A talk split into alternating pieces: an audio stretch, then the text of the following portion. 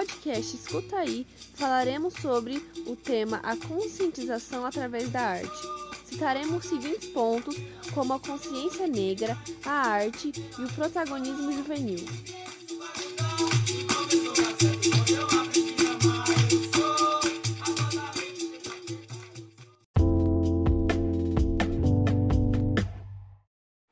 A arte está em todos os lugares, por isso, muitos artistas a utilizam para se expressar, seja para criticar, conscientizar ou apoiar algo ou alguém. Nessa semana, tivemos o Dia da Consciência Negra, data que é dedicada à reflexão sobre a inserção do negro na sociedade brasileira. A data foi escolhida por coincidir com o dia atribuído à morte de Zumbi dos Palmares, em 1695 um dos maiores líderes negros do Brasil, que lutou pela libertação do povo contra o sistema escravista. Nesse dia, nos lembramos de todo o sofrimento vivenciados pelos negros e os sofrimentos que muitos ainda vivenciam. E hoje, vamos trazer para você alguns artistas negros que viveram na arte e encontraram nela um refúgio. Vamos começar com Arthur Timóteo, nascido em 1882 foi pintor de paisagens e figuras, destacando-se entre essas nus e retratos. Suas pinturas mais famosas são Autorretrato e Retrato de Menino. Temos também Benedito José Tobias, nascido em 1894. O artista é mais conhecido pelos pequenos retratos de negros e negras realizados a óleo sobre a madeira. Suas pinturas mais famosas são Retrato de Mulher e Retrato de Homem Negro. E temos ainda Estevão Silva, nascido em 1845. Foi o primeiro pintor negro a se formar na Academia Imperial de Belas Artes e pode ser considerado um dos melhores pintores de natureza morta do século XIX. Suas pinturas mais famosas são Grume Chamas e Jaboticabas e Natureza Morta. Esses são alguns dos milhares de artistas negros que tivemos e temos por aí.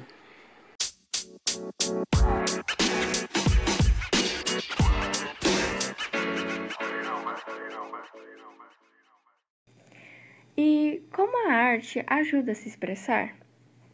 A arte é a forma da representação artística de um determinado sentimento através de como você pensa, por pensamentos éticos relacionados à cultura, expressão emocional, no qual há capacidade de enxergar valores na identidade de cada indivíduo.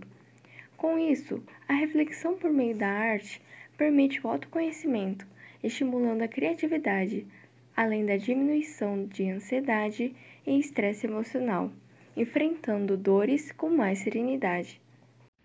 Essa expressão vem auxiliando movimentos raciais que buscam a visibilidade que deveria ser atribuída para falar do enfrentamento diário do racismo. Os artistas estão usando a arte na rua cada vez mais para expressar o que evidentemente era tratado como inexistente pelas percepções de pessoas ignorantes e suas atitudes preconceituosas. Com a consciência explícita em pichações, suas artes são expressadas com muita força, demonstrando a luta e o poder que a arte tem em promovê-la, em busca por igualdade entre humanos e finalmente abrir os olhos de quem evita. Com isso, a influência no crescimento da educação pode mudar as relações sociais futuras por um espaço melhor com a ajuda da arte. Impor o conhecimento, protagonizando alunos a estarem criando obras, se expressando, assim tornando um adulto consciente de suas ações e o que elas podem causar em outras pessoas.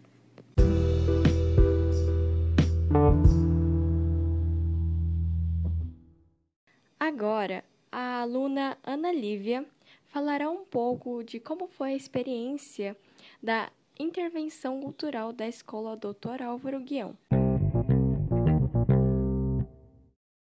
Também posso comentar, né, que na Escola Álvaro Guião é, tivemos uma exposição com relação à consciência negra, que a pedido do professor de história dela e o professor de artes Ricardo pediram para alguns alunos, né, que fizessem pinturas e telas e tal.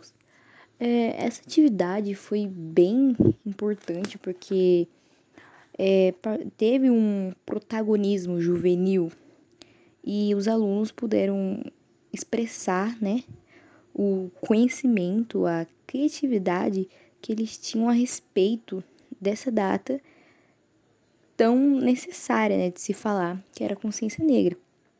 E também, no momento da exposição, os professores né, responsáveis, os organizadores, explicaram cada momento, cada detalhe, cada objeto e artefato que tinha relação com essa importante e tão necessária data.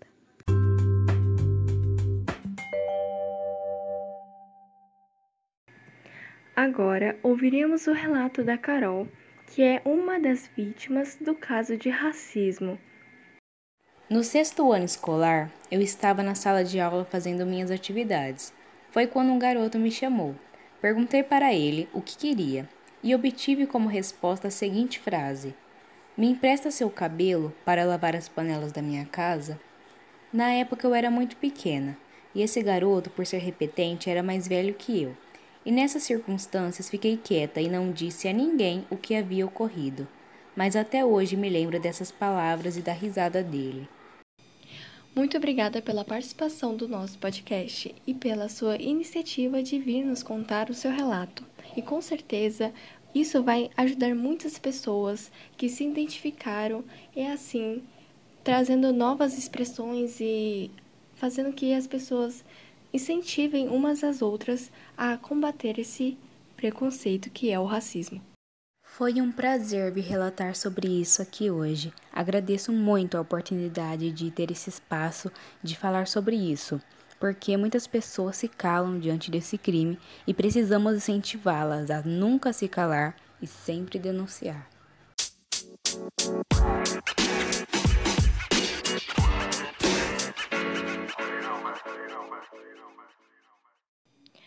Por isso, se torna tão necessária a imposição da consciência racial, não somente nos meios educacionais, mas também em todo lugar, para assim evitar essas marcas sofridas pelas vítimas.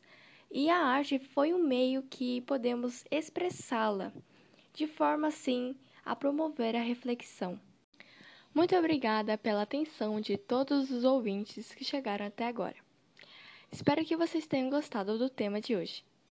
Este podcast teve participação especial do Curiosidade é Nossa.